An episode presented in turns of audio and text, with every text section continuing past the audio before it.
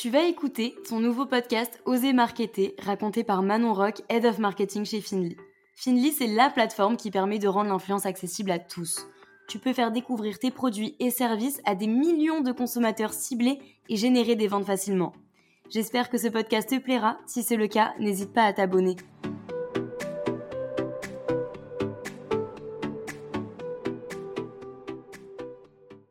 Hello la team podcast, la semaine prochaine on sera déjà en décembre, c'est ouf comme ça passe vite. Du coup pour te mettre un petit peu dans le thème, on va parler de calendrier de l'Avent, pas celui Kinder que t'achètes au supermarché, ni celui de l'Occitane que tu vois partout sur les réseaux sociaux. On va parler d'un calendrier de l'Avent à mettre en place pour une entreprise B2B. Oui, je sais, ça paraît un petit peu délirant, euh, mais je te promets que c'est possible et qu'en plus de ça, c'est hyper impactant pour ton business.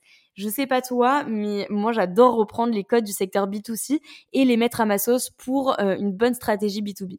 On pourrait se dire qu'un calendrier de l'Avent est réservé exclusivement aux produits physiques, mais c'est totalement faux. Je vais t'expliquer comment le mettre en place dans ce podcast.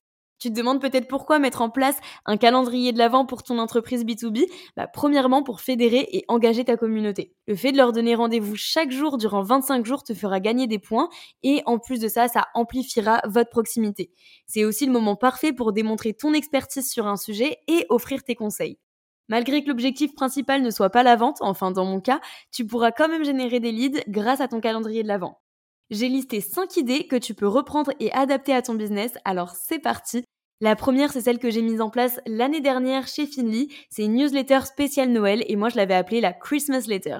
En gros, le concept, c'est d'envoyer un mail par jour rempli de conseils. C'est un format qui avait bien fonctionné, mais euh, je trouve que c'est un petit peu intrusif et ça demande énormément de boulot. Pour ne pas embêter les personnes de ma base de données qui n'étaient pas intéressées, j'avais créé un système d'inscription et en quelques jours, j'avais eu plus de 300 inscrits.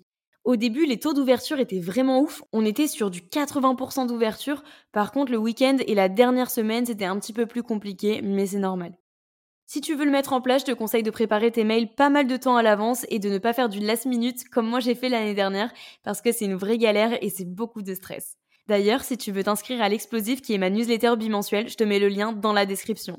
L'an dernier, j'avais aussi voulu dynamiser le site web de Finly en y ajoutant une roue de la fortune euh, où l'on pouvait gagner chaque jour des cadeaux différents. Un jour, c'était un livre blanc, un autre une étude. Il pouvait y avoir aussi des réductions ou des mois gratuits pour l'utilisation de la plateforme Finly.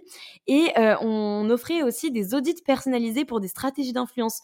Donc ça avait plutôt bien fonctionné. J'avais intégré l'outil Wellio sur le site de Finly. Euh, j'en ai pas testé d'autres, donc je peux pas comparer, mais il est vraiment pas mal. par contre, il est 100% en anglais. La troisième option est un gros classique des calendriers de l'avant digitaux. De nombreux influenceurs et marques en créent chaque année et ça fonctionne super bien.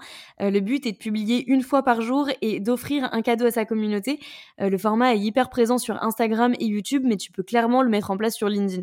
Au lieu d'offrir des produits, euh, tu peux offrir des conseils, des formations, des vidéos, des études, des audits, etc.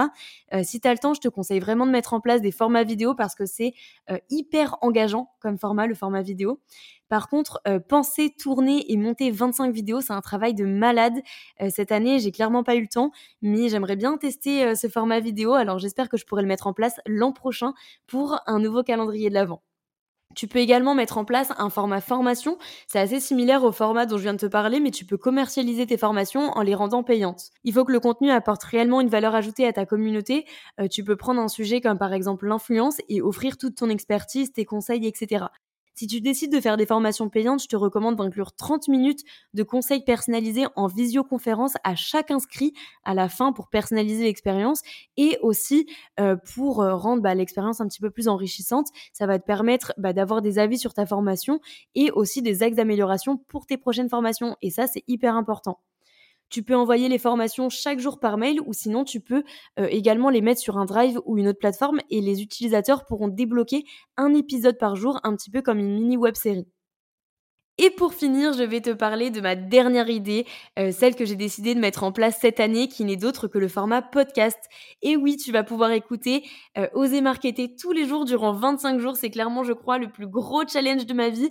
Euh, je viens à peine de commencer ma chaîne de podcast. Je suis pas hyper douée sur le côté post-prod, mais j'ai décidé de prendre mon courage à deux mains, de mettre le pied à l'étrier, de rétrécir mes nuits de sommeil et de te sortir 25 podcasts d'Oser Marketer édition Noël dès le 1er décembre. Je vais pas te spoiler le programme, mais tu vas pouvoir retrouver plein de conseils, euh, d'outils marketing, mais il y aura aussi de nombreux sujets sur l'organisation et la motivation parce que je sais que c'est des sujets que tu aimes bien.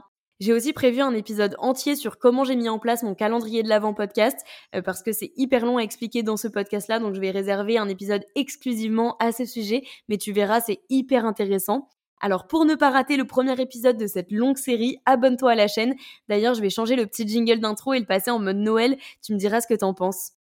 Cet épisode touche à sa fin. Je te dis à la semaine prochaine pour le début de cette nouvelle aventure complètement dingue. Et surtout, n'hésite pas à me donner de la force en partageant le podcast sur LinkedIn ou à tes proches.